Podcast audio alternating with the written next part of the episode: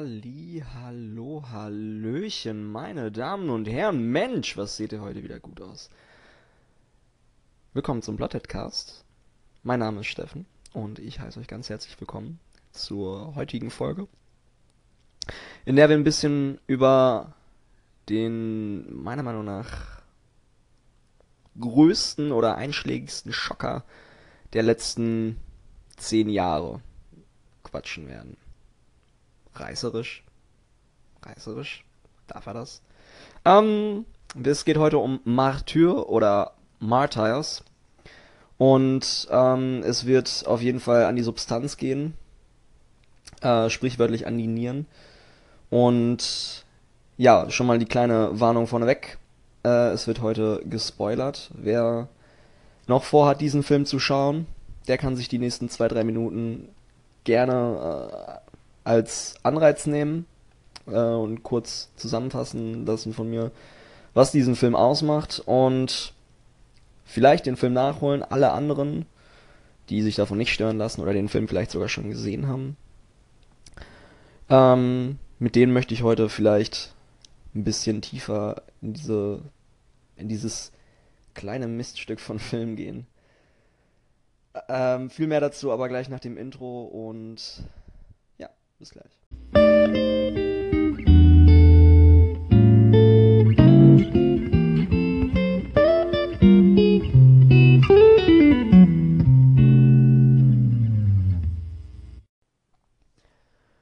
Martyr oder Martyrs. Ähm, ein Film aus dem Jahre 2008. Geht 99 Minuten und ist von Pascal Logier geschrieben und inszeniert worden. In den Hauptrollen haben wir Morjana Aloui und Mylène Jampanoui. Ich, boah, ich habe keine Ahnung, ob ich das auch nur ansatzweise richtig ausgesprochen habe. Ist ein, ich möchte sagen klassischer Horrorfilm, aber das wäre untertrieben. Es ist Horror und wenn man dieses Genre so definieren kann, vielleicht sogar ein klassischer Terrorfilm. Dieser Film ist nicht vergleichbar mit allem, was so in der Zeit rausgekommen ist. Was, äh, genau, wie ist er denn überhaupt entstanden? Ja, also, ich glaube, es war so 2005, 2004, 5, 6 rum, dass äh, die Torture-Porn-Welle in Amerika so Einzug nahm. Torture-Porn, also Gewaltporno, ähm, war der etwas sarkastische, vielleicht auch ein bisschen diffamierende Ausdruck für Filme wie Hostel oder Saw, die überwiegend Horrorfilme waren, die sich der der visuellen Gewalt gewidmet haben und daraus eine gewisse Konsumierbarkeit geformt haben. Und das war zu dem Zeitpunkt nicht unbedingt neu erfunden worden, das gibt schon lange. Es ist sowas, es sind solche Elemente auch in alten Horrorfilmen zu finden, aber in dem Zeitraum ungefähr kam so eine große Welle. Also allein den langen Rattenschwanz an Fortsetzungen, den Saw mit sich trägt, ist, glaube ich, schon ausschlaggebend. Ich glaube, da gab es sechs Fortsetzungen und es wird, glaube ich, momentan sogar noch wieder ein Remake gedreht. Ähm, ganz verrücktes Ding. Und ungefähr so in dieser Zeit hat sich auch im französischen Kino eine Welle geformt, die sich New French Extreme genannt hat. Das waren besagte Horrorfilme, die sich davon haben quasi inspirieren lassen und ebenfalls äh, so dem Ideal gefolgt sind, die, die Gewalt und den Schmerz auf die Leinwand in ungeschönigter, ungekünstelter, unästhetisierter zu zaubern. Das heißt, es gab Filme, die massig an, an Body Horror und ähm, brutaler Filmgewalt haben. Das sind Filme, die wir offiziell in Deutschland gar nicht kennen sollten, weil sie alle auf dem Index gelandet sind und deswegen gar nicht so frei verkäuflich sind. Unter anderem auch Martyr, Martyr oder Martyrs. Ich nenne es jetzt einfach mal aus Einfachheit halber im weiteren auf Martyrs. Ähm, und dieser Film ist kurz zusammengefasst ein Film über Schmerz über die visuelle Darstellung von Schmerz in jeglichen Facetten. Worum geht's? Wir sehen ein kleines Mädchen zu Beginn aus einer Lagerhalle flüchten, völlig zugerichtet, missbraucht und blutüberströmt. Und werden dann damit konfrontiert, dass dieses Kind im Waisenhaus aufwächst und unter psychischen Schäden leidet, dass sie in so vielen Formen Gewalt erlitten hat, dass sie nicht mehr imstande ist, sozial mit anderen Menschen umgehen zu können. Einzig äh, die kleine äh, war das Julie oder Lucie? Oh, ich komme da gerade mit den Namen ein bisschen durcheinander. Aber ähm, sie findet eine Freundin im Waisenhaus, die sich ihr annimmt und danach sehen wir erstmal nichts. Wir haben erstmal Schwarzbild und werden mit einer glücklichen Familie konfrontiert, die eines Morgens, ich glaube eines Sonntagsmorgens, ganz genüsslich beim Frühstück sitzt und kurz darauf von einer Frau, ich sag mal Mitte der 20er so ungefähr, ähm, alle nacheinander erschossen werden. Vater, Mutter, wie auch Kinder. Einer nach dem anderen erschossen. Und das ist quasi der Schockmoment, mit dem Martyr öffnet. Und tatsächlich auch der Punkt, an dem ich nicht weiter erzählen möchte, weil dieser Film schon zu Beginn so viele verschiedene Wendungen nimmt, dass es ein Spoiler wäre, da weiter zu erzählen. Gut, da mag sich der ein oder andere vielleicht am Kopf kratzen. Der Informationsgehalt, den ich hier gerade so zutage gefördert habe, der ist nicht hoch. Da bin ich mir absolut sicher und ich habe sogar schon die Befürchtung, dass ich vielleicht sogar schon ein bisschen zu viel vorweggenommen habe, obwohl ich gerade wirklich nur die ersten 10 Minuten des Films umrissen habe. Denn was dieser Film hier äh, besonders nutzt, ist das äh, Story-Tool der Revelations. Und das hatte ich, glaube ich, vor ein paar Episoden schon mal besprochen gehabt. Revelations äh, sind quasi die Plot-Beats im, in der Story, die der Erzählung quasi immer eine neue, eine neue Direktive geben, die uns Informationen gibt, ähm, die uns quasi eine neue Perspektive auf die Story gibt.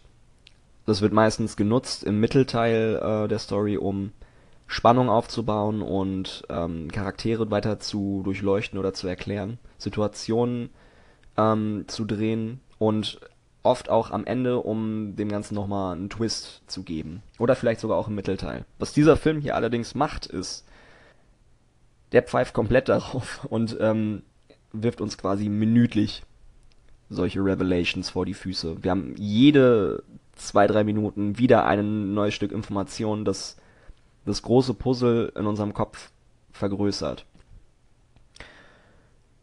Ich hatte ja schon angekündigt, dass ich äh, hier in Spoiler- und Nicht-Spoiler-Bereich abgrenze und ähm, ich möchte jetzt äh, ganz kurz auch äh, noch ein paar Worte verlieren und dann aber auch den Nicht-Spoiler-Bereich abschließen.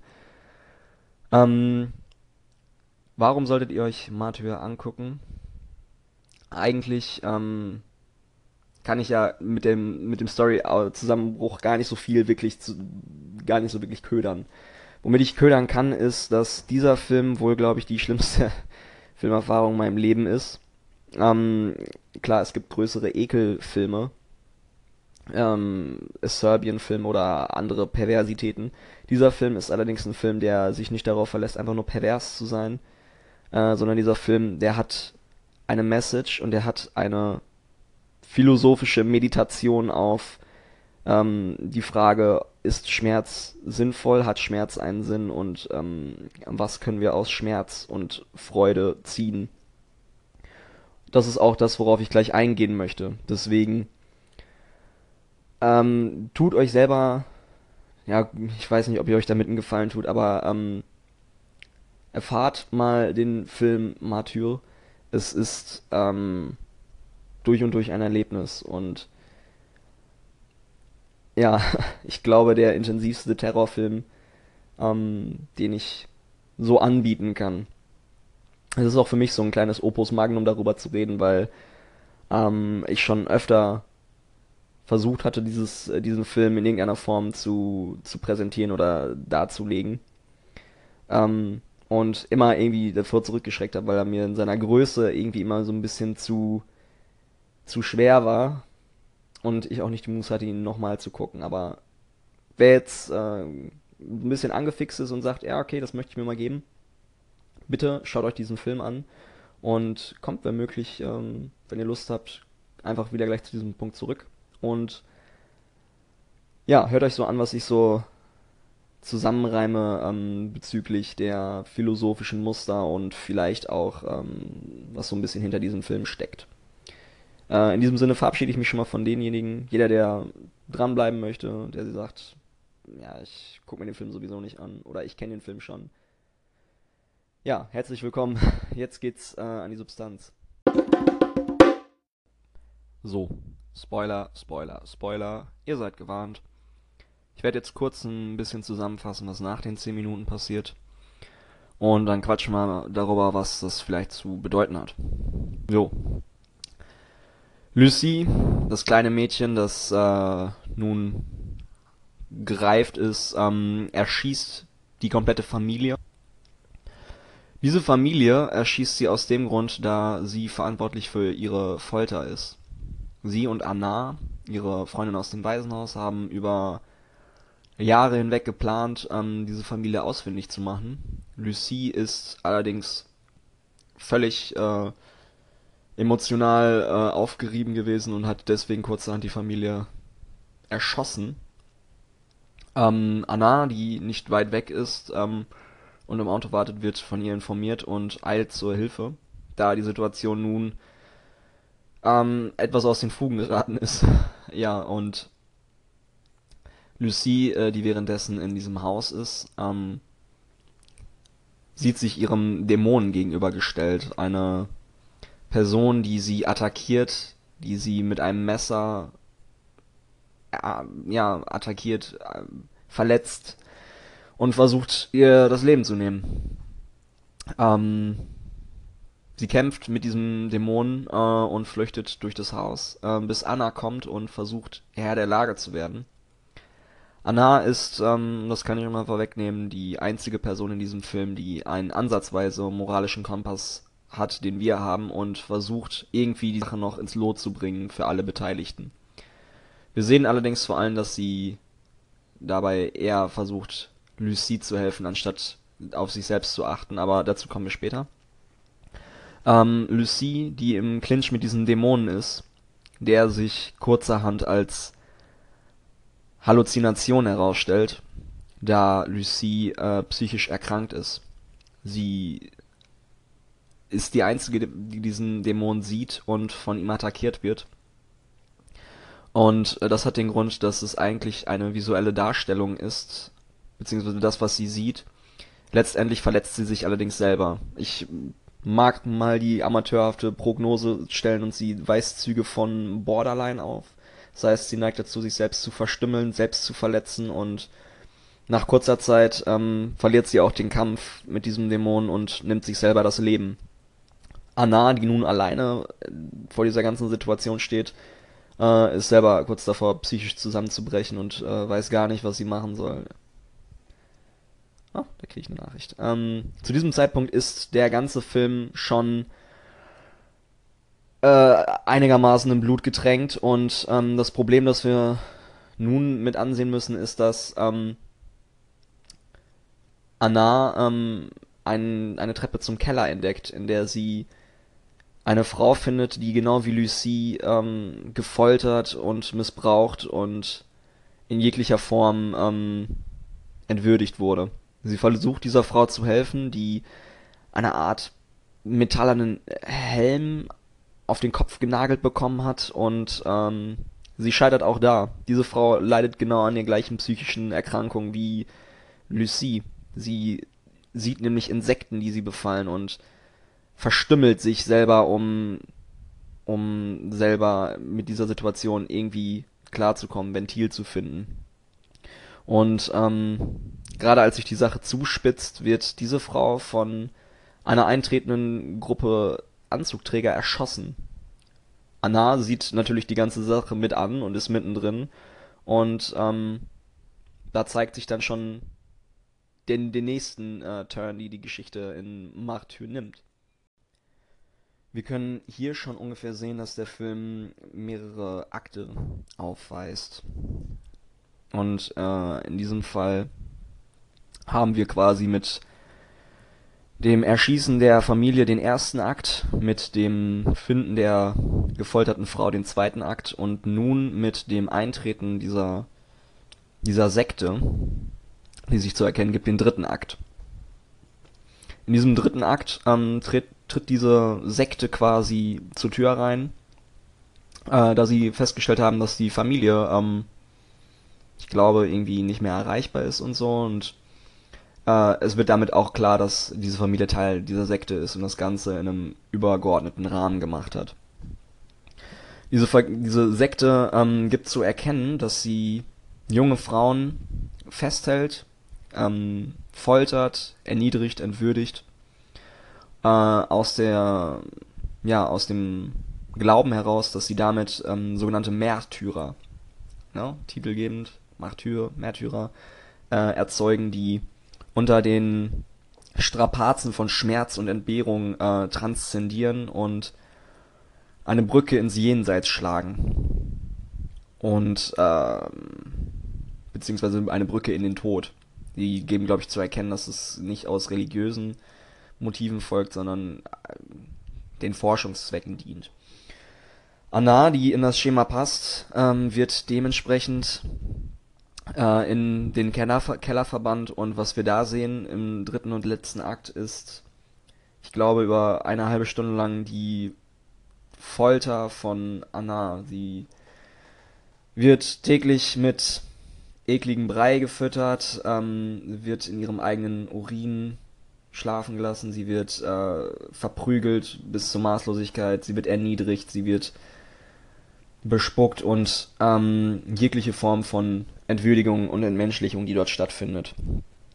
Äh, gegen Ende hin findet Anna dann quasi eine emotionale Abkapselung und das ist der Moment, in dem die Sekte erkennt oder zu erkennen glaubt, dass Anna transzendiert und zum Märtyrer wird. Äh, wir finden dann am Ende den ganzen ein, ja, ein ganzes Haus gefüllt mit diesen Sektenmitgliedern statt, da sie dieses Ereignis, diese Transzendenz Annas ähm, quasi zelebrieren wollen. Und das, der Kopf dieser Bewegung ähm, spricht mit Anna darüber, ob sie ins Jenseits blicken kann. Das, was wir dann am Ende quasi ähm, herausfinden, ist, dass ähm, ja der, die, die Frau, die der Kopf dieser Bewegung ist, mit ihr gesprochen hat und sich kurz darauf selbst erschießt. Der Film endet da und lässt uns genauso frag, fragend wie unerklärt im Nichts der, des Ganzen zurück. Das wirkt gerade wie ein völlig wirr zusammengesetzter Film, völlig unzusammenhängender Ereignisse und ich kann auch verstehen, dass man sich nach diesem Film genauso fühlen mag. Ähm, was genau allerdings jetzt das Ganze miteinander zu tun hat, ist vielleicht aber auch gar nicht mal so uninteressant. Ähm, ja. ich muss äh, gerade meine Gedanken ein bisschen ordnen. Ähm, wir sehen nämlich mit Martyr einen Film, der durch diese drei Akte unterschiedliche Abhandlungen von Schmerz und Gewalt offenbart. Dreiaktstruktur. Okay, was genau verbirgt sich dahinter? Äh, wie ich gerade eben schon versucht habe zu umreißen, ähm, der erste Akt ist der Beginn des Films, in dem wir sehen, wie Lucie die Familie erschießt und mit ihrem Dämonen zu kämpfen hat. Wir sehen hier einerseits die Blindheit der Selbstjustiz, also Lucie, die diese Familie nach eigenem Ermessen erschießt und damit denkt, ähm, im Sinne der Gerechtigkeit zu handeln. Und andererseits die Tatsache, dass dieser Initiative aus ihrer psychischen Erkrankung erfolgt. Dass dieser Dämon, den sie sich einbildet, ähm, das von ihr verlangt. Oder sie sich zumindest äh, einbildet, diesem Dämon zu huldigen und damit Genugtuung zu verleihen. Das heißt, die Tatsache, dass Lucie diese Familie erschießt, ist eine ist ein Kommentar darauf, warum psychische Erkrankungen bis heute immer noch diese die schwerwiegendste Form von Schmerz sind. Denn Lucie kann weder rational quasi erklären, ähm, ob das, was sie da getan hat, in irgendeiner Form ihr selber hilft. Ähm, in keiner Weise natürlich äh, im Sinne der, dieser Familie ist. Ähm, sie kann aber auch genauso wenig sagen, ob sie damit irgendwie in einer Form diesen Dämonen Genugtuung verschafft und ob es tatsächlich auch ihrem Schmerz ein Ende bereitet. Und das sehen wir auch kurz darauf. Das tut es nämlich nicht. Dieser, dieser Mord war in, wie alles, was in diesem Film passiert, im Grundgedanken nihilistisch und führt zu keinem höheren Zweck. Der Dämon gewinnt trotzdem und tötet Lucie. Das ist ebenfalls eine Form von Schmerz in der psychischen Erkrankung, dass sie sich damit selber das Leben nimmt, da sie nicht imstande ist, ähm, Herr ihrer eigenes, ihres eigenen Verstandes zu bleiben. Und ähm, die Tatsache, dass die Kinder ebenfalls unter dieser Selbst äh, Selbstjustiziere, boah, wie mache ich das als Verb? Äh, dass die Kinder ebenfalls unter der Hand von Lucy sterben, äh, zeigen, dass diese blinde, diese blinde Suche nach Gewalt und Genugtuung ebenfalls auch keine Kinder verschont. Und hier mal ein kurzer Kommentar darauf. Sowas ist tatsächlich, also sowas, so eine Denkweise könnten wir, glaube ich, nur aus Europa, aus einem europäischen oder besser gesagt französischen Film erwarten. Äh, amerikanische Horrorfilme ähm, ziehen bei sowas ganz gerne mal zurück.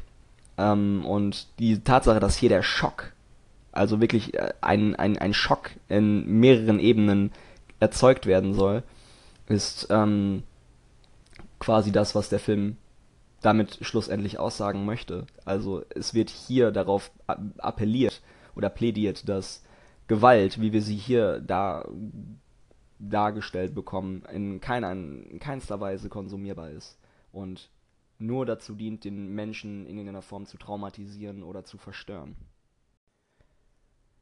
Ja, der zweite Akt. Was sehen wir da?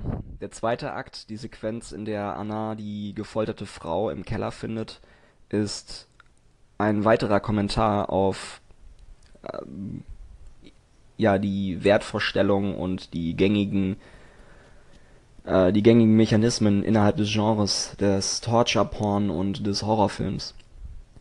Wir sehen nämlich hier nicht den Akt der Folter selbst, sondern das, was danach passiert. Die Frau, die paralysiert, traumatisiert und verstört ähm, übrig bleibt. Und auch dort sehen wir, beziehungsweise dort sehen wir das, was wir nicht sehen können, nämlich wir stellen uns vor, wie diese Frau gefoltert wurde. Und dieser Film ist dabei so smart, ähm, uns das vor Augen zu führen, was, was, was übrig bleibt. Dieser metallerne Helm, den sie in den Kopf genagelt bekommen, die Narben, die sie hat, die Tatsache, dass sie völlig entstellt ist und kaum mehr irgendwie als Mensch ident zu identifizieren ist. Wir stellen uns vor, was diese Frau an Folter durchlebt haben muss, wie diese, wie diese, ja, Makel oder beziehungsweise diese, diese Schnitzer und ähm, die, die, die äh, Schäden, die sie tragen muss, wie die entstanden sind. Und somit spielt sich dieser komplette Folterprozess in unserem Kopf ab. Kein Regisseur der Welt kann bebildern, wie widerwärtig sich das ausmalen muss, was wir in unserem Kopf uns da zusammenreimen.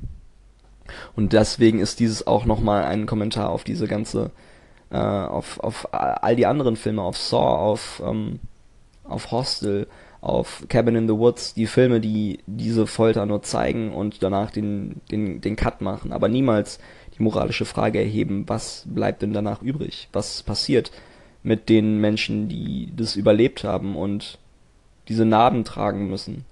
Und das sehen wir hier. Das, wir sehen hier, wie diese Menschen aussehen. Und ähm, bekommen den Ekel in seiner reinen und maßlosen Form.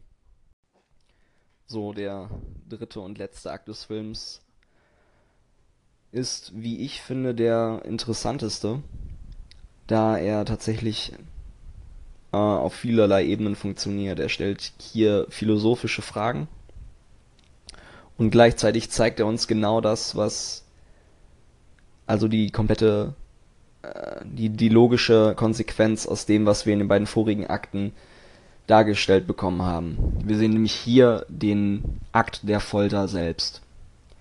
Wir haben im ersten Akt gesehen, wie Lucie psychisch sich selber gefoltert hat. Wir haben im zweiten Akt gesehen, wie eine Frau diese die Schäden und die das Nachbeben der, der Folter tragen muss. Und hier sehen wir den Akt selber. Und das, was Pascal Lugier innerhalb dieser 30 Minuten der puren Folter zeigt, ist ähm, nicht weniger als völlig verstörend und ekelerregend.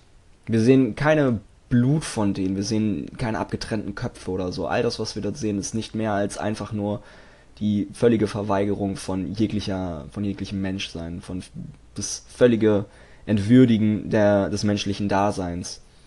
Die, das Fehlen von Liebe und Zuneigung und das bloße Darbieten von brutaler Gewalt und ähm, ja, best, bestialischem Verhaltens. Und das ist damit der der größte Schockpunkt, den Martyr liefern kann und damit so vielen seiner Konkurrenten in diesem Genre voraus ist, indem er nämlich zeigt, warum Gewalt nicht konsumierbar ist. Weil die Gewalt, die nicht ästhetisiert ist, die in diesem Fall ähm, einfach Gewalt selbst ist und auch noch einen Charakter trifft, der uns moralisch nahe geht, der mit uns identifizierbar ist, so ekelerregend und so abstoßend ist, dass wir gar nicht hinsehen möchten. Und wir werden gezwungen hinzusehen für etwa eine halbe Stunde, bis dieser Film zu Ende ist. Das ist das Letzte, womit der Film uns entlässt. Und gleichzeitig stellt er die Frage, ist das sinnvoll? Macht das Sinn? Eine Organisation, die im Sinne des höheren Gutes, des, des höheren Zwecks foltert, die sagt, es muss jemanden geben, der diese Folter auf sich nimmt, um für den Rest der Menschheit ähm, ja, äh, zu dienen und äh, Forschungszwecke und Ergebnisse zu erzielen. Und der Mensch, der nur durch Folter ist, äh, sie sich quasi damit qualifiziert, in, in die höheren Sphären des Jenseits einzutauchen. Der, die Tatsache, dass wir am Ende sehen, dass diese Frau sich nach dem Erfahren oder nach den Informationen, die Anna mit ihr teilt, sich umbringt, ist auf viele Art und Weisen interpretierbar. Hat sie das Jenseits gesehen? Hat diese Frau sich umgebracht, weil Anna es nicht gesehen hat, weil es kein Jenseits gibt und all das Ganze in purem Nihilismus und der Sinnlosigkeit verfällt, hat sie das Jenseits gesehen und berichtet, dass nur sie dort reinkommt, weil diese, weil diese ähm, Organisation amoralisch gehandelt hat. Der Film entlässt uns mit vielen Fragen, die wir uns nur selber zusammenreihen können, ohne wirklich zu sagen, was genau das Statement ist. Und die Tatsache, dass dieser utilitaristische Charakter von Glück und Schmerz, macht das Sinn, ist es sinnvoll, mit diesen Bildern beantwortet wird, ähm, appelliert an unseren eigenen moralischen Kompass. Diejenigen, die diesen Film als ästhetischen, als ästhetische Unterhaltung ertragen können, sollten ernsthaft an ihrem moralischen Kompass zweifeln. Und diejenigen, die genauso wie ich Ekelgefühle in der Magengegend haben, die sind, glaube ich, ähm, halbwegs gesund, was das angeht. Der Film fragt aber auf jeden Fall, ist es richtig, den Menschen zu foltern? Ist es, ist es richtig, Wesen zu foltern? Allein aus der Tatsache heraus, dass äh, sie Dinge oder Attribute vorweist, die in die Wiege gelegt wurden. Das sind schon wieder so viele Kommentare auch auf ähm, Massentierhaltung oder auf äh, Rassismus, auf Morden im Sinne der Religion, die dieser Film damit anreißt ohne dass man das wirklich auf die Nase gedrückt bekommt. Und deswegen ist dieses letzte Segment meiner Meinung nach so, so vielsagend und so, so äh, unfassbar groß, dass ich mich gar nicht rantraue, auch nur eine Form der Interpretation da wirklich anreißen zu können. Äh, an dieser Stelle gebe ich schon mal jedem Interessierten einen kleinen Tipp mit auf den Weg. Es ist nämlich sehr, sehr interessant, was für Theorien, was für Interpretationen und was für Analysen zu diesem Film schon im Internet zu finden sind. Da kann man sich wirklich äh, ein, ganze, ein ganzes Leben mit beschäftigen. Ähm, weil wir tatsächlich dort, ähm, wie in jedem guten Stück Kunst, keinerlei eindeutige Lösung für all das bekommen. Das Wichtige, was ich aus diesem Film allerdings ziehe, ist ähm, sein, sein Statement an die Filmindustrie Gewalt ist nicht konsumierbar und deshalb genauso konsumierbar. Wir, so, wir schauen diesen Film an, unter anderem um uns schocken zu, zu wollen. Und das ist natürlich das Ding, was dieser Film einerseits in Frage stellt. Es gibt viele Filme, die in diese Kerbe schlagen. Ich glaube, das prominenteste Beispiel, was mir so dazu einfällt, ist äh, von Michael Haneke, einem österreichischen Regisseur. Ähm, der Film Funny Games. Oder auch äh, Funny Games US, was ähm, in etwa der gleiche Film nochmal ist in der amerikanischen geremakten Fassung. Auch dort widmet sich Michael Haneke dem Thema Gewalt ist nicht konsumierbar. Und genauso obliegt er dort auch der Falle, dass er die Nicht-Konsumierbarkeit der Gewalt damit konsumierbar macht, dass sie äh, den Zuschauer schockt. Wenn ich das so sage, dann also ich, ich ähm, sage das, weil dieser Film Martyr, ich habe den in meinem Leben zweimal gesehen. Und das war vor etwa drei, vier Jahren. Und ähm, gestern. Aus Recherchezwecken natürlich. Also weil ich mir gesagt habe, ich möchte darüber reden. Das ist ein Film, der mir schon lange irgendwie äh, in der Seele brennt.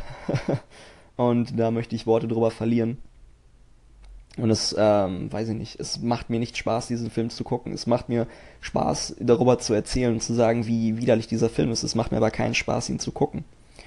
Und äh, das ist so das Paradoxe daran. Einerseits finde ich, finde ich diesen Film fantastisch, in der Hinsicht, dass ich ihn nicht mag. Ich mag es, ihn nicht zu mögen.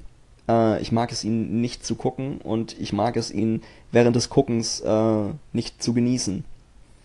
Und äh, das ist diese, diese, dieses Paradoxe, in den in der Film reinfällt. Genau wie Michael Haneke, der in seinem Film zeigt, wie eine Familie ähm, gefoltert wird und den Zuschauer zum Komplizen erklärt. Äh, ähnliche Situationen, muss man sogar, glaube ich, sagen. Ähm, Martyr ist dabei aber so, äh, durch, also durch die Tatsache, dass er so europäisch ist, so gnadenlos und zeigt, wie diese Familie komplett erschossen wird. Wir würden in einem amerikanischen Film niemals sehen, wie Kinder erschossen werden vor der Kamera. Wir würden in einem amerikanischen Film niemals sehen, wie wie wie hässlich die ähm, Darsteller dafür gemacht werden, nur um uns äh, zu ekeln. Also der Mut zur Hässlichkeit der Darstellerin hier ist ist absolut respektabel. Ähm, und wir würden auch nie solche philosophischen Statements bekommen es gibt nämlich tatsächlich ein US-Remake, das ungefähr ein bis zwei Jahre alt ist. Ähm, und also ich glaube, der, der größte Witz, mit dem man diesen Film eigentlich schon mal direkt vergessen kann, ist die Tatsache, dass er ein Happy End hat und am Ende sich alles in irgendeiner Form zum Guten wiederwendet. Und das, das ist völlig entgegen der Aussage dieses Films. Und es wird völlig verfehlt, was dieser Film aussagen möchte, dass Gewalt in dieser Form nur äh, quasi den, den, den Schock, den Schock beinhaltet, den, den wir damit daraus ziehen möchten. Ähm, abschließend ähm, bleibt noch mal kurz der Ausblick darauf zu machen, was äh, der Film für ein Erbe hinterlässt. Ich hatte ja gerade schon gesagt, dass sich äh, US-Studios äh, einem Remake angenommen haben, das ähm, also eine absolute Frechheit an das Original äh, darstellt. Die Tatsache aber, die Tatsache aber auch, dass nach Märtyrer, äh, nach Märtyr, nach Martyr, ist ja auch egal, ähm, ich rede mir schon ein bisschen die Zunge pelzig, ähm, dass danach kein Film mehr kam, der solche Statements dargestellt hat und dass diese New French Extreme, diese, diese Ära ähm, so früh äh, schon wieder ich sag mal, geendet ist. Also es gibt tatsächlich natürlich immer noch in Frankreich so extreme Filme, die in diese Kerbe schlagen und ähm, solche, solche Themen ansprechen, aber die fliegen mittlerweile eher wieder unterm Radar. Es ist, diese Welle hat äh, so, ist schon wieder relativ abgeklungen. Ich möchte meinen, so von 2007 bis 2011 oder so kann man sagen, war die, äh, war die da ganz, ganz extrem. Äh, die Tatsache, dass danach wenig kam, oder beziehungsweise nichts mehr kam, was mich persönlich in so einer Form so geschockt hat, äh, spricht für das Erbe des Films. Ähm, es gibt viele andere Filme, die sich zum Ziel gemacht haben, durch möglichst visuelle Gewalt äh, zu ekeln und abzuschrecken. Äh, es gibt aber keinen Film, der das Ganze in so einer, einer künstlerischen Form geschafft hat, dass er die Gewalt nicht einfach als Ästhetik, als Ästhetikum nah, äh, zeigt, sondern dass er quasi die, die, die, die Psyche des Zuschauers adressiert. Und äh, Pascal Logier hat es äh, treffend gesagt, er wollte, er hat sich von der Torture-Porn-Welle inspirieren lassen. Die äh, Filme zeichnen seiner Meinung nach ähm, den Weg des Leidens ab. Er wollte allerdings keinen Film übers Leiden machen, sondern über Schmerz. Und dieser Film ist wahrlich kein Film, in dem wir Leiden sehen, sondern einfach Schmerz, der nicht rational erklärbar oder auf den Grund gehbar ist. Psychischer Schmerz. Schmerz durch Folter. Was für Spuren hinterlässt der Mensch durch Folter? Was, durch, was für Spuren werden im Menschen durch Leiden hinterlassen? Was kommt danach? Ist das Ganze überhaupt in irgendeiner Form sinnvoll? Wie ist Glück und Leid abzuwägen? All diese Fragen, all diese Symboliken, Nihilismus, Religion, all das fließt in diesen Film mit ein und hinterlässt den Zuschauer mit, ich sag mal, einer großen bunten Farbpalette, aus der man sich seinen eigenen Teil rausziehen muss. Es gibt auch Menschen, die sagen, ich finde diesen Film eklig und der hat für mich kein Statement. Das ist, das ist völlig okay. Die Absicht von Pascal Legier ist eigentlich nur, ähm, etwas äh, in der Magengegend des Zuschauers einmal durchzurütteln und den Zuschauer dann wieder einfach genauso leer und äh, ja, verstört zurückzusetzen, wie er ihn aufgenommen hat.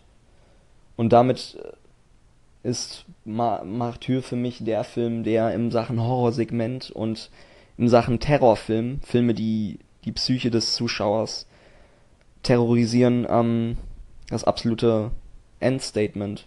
Da kommt für mich nichts nach. Also das ist mein persönliches Magnus, Opus Magnum. Es gibt Horrorfilme, die ich äh, genießen kann. Das ist definitiv kein Film, den ich genießen kann. Das ist kein Film, der mir Spaß macht. Und nach diesen zwei Exkursen möchte ich den Film auch erstmal nicht mehr sehen. So, das sollen meine Gedanken zu dem Film Martyr äh, gewesen sein. Äh, ich hoffe, dem einen oder anderen hat es gefallen. Dem einen oder anderen konnte ich vielleicht damit so eine kleine Filmperle ans Herz legen. Und ähm, ich hoffe, ich habe nicht zu viel gestottert und gehaspelt. Ich habe es selber beim Sprechen gerade eben schon ein bisschen gemerkt. Ähm, dieser Film, der hat für mich einen besonderen Stand, weil ich schon seit Jahren immer versucht habe, mich diesem Film anzunehmen und immer irgendwie gescheitert bin, wie ich es verpacke. Ich glaube, auch heute habe ich es nicht perfekt gemacht. Ich glaube, heute habe ich auch viele Sachen vergessen, in denen ich mir im Nachhinein wahrscheinlich noch denke, ach, scheiße, das wolltest du auch noch sagen. Aber es war mir wichtig, diesen Film mal vorgestellt zu haben, weil der so im Dunst der, ja, der Videotheken ähm, Perlen so ein bisschen unterm Radar schwirrt. Ist, der Film ist, glaube ich, meines Wissens nach bis vor ein, zwei Jahren nie wirklich veröffentlicht worden zum Verkauf. Es gab ihn immer nur in der ungeprüften Version in der Videothek und äh, wurde dann, glaube ich, auch relativ schnell indiziert. Und erst im Zuge des Remakes gab es dann die Veröffentlichung in Deutschland in einer stark gekürzten Version. Ja, ähm, in diesem Sinne, ähm, ich hoffe, es hat in, äh, in irgendeiner Form gefallen und ich konnte dem einen oder anderen in irgendeiner Form vielleicht ein bisschen damit unterhalten. Ähm, wenn ihr Gedanken und Anregungen dazu habt, ähm, ihr könnt mal auf meinen vielleicht momentan noch im, im stillgelegten äh, Blog gehirn-gulasch.blogspot.de gucken. Dort werde ich einen Artikel einrichten, ähm, in dem ich äh, so eine kleine Kommentarsektion einrichten werde. Äh, das ist ein Blog, den ich vor, ich glaube, zwei Jahren oder so stillgelegt habe und vor ähm, ja, irgendwie drei, vier Jahren mal begonnen habe und das Ganze in schriftlicher Form gemacht habe. Seit ich, seitdem ich jetzt so hier über Anchor podcaste, ist das Ganze ein bisschen einfacher für mich. Ich wollte aber die Plattform vielleicht nutzen, um mal so ein bisschen Feedback-Möglichkeiten einzurichten. Wenn es Gedanken, Anregungen und äh, Wünsche, Kommentare, alles, äh, was euch auf dem Herzen brennt, wenn es da irgendwas gibt, einfach da hinschreiben oder hier bei Anchor einfach Kommentare hinterlassen. Ich lese mir das gerne durch. Ich finde es jedes Mal ist es für mich ein absoluter Genuss, äh, Filme ein bisschen runterzubrechen, ein bisschen darüber zu schnacken, zu diskutieren und ähm, zu gucken, was sich so dahinter verbergen mag. Äh, in diesem Sinne bedanke ich mich auch für die Aufmerksamkeit. Ich ähm, verabschiede mich und äh, hoffe, wir hören uns beim nächsten Mal und wünsche euch äh, nur das Allerbeste und eine ganz gute Zeit. Macht's gut.